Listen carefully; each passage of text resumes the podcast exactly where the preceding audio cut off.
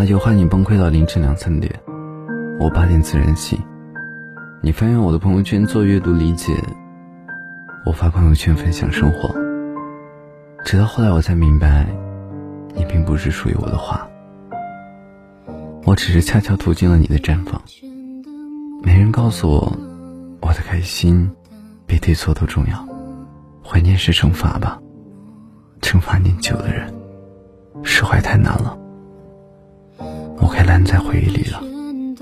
风是抓不住的，花也会凋谢。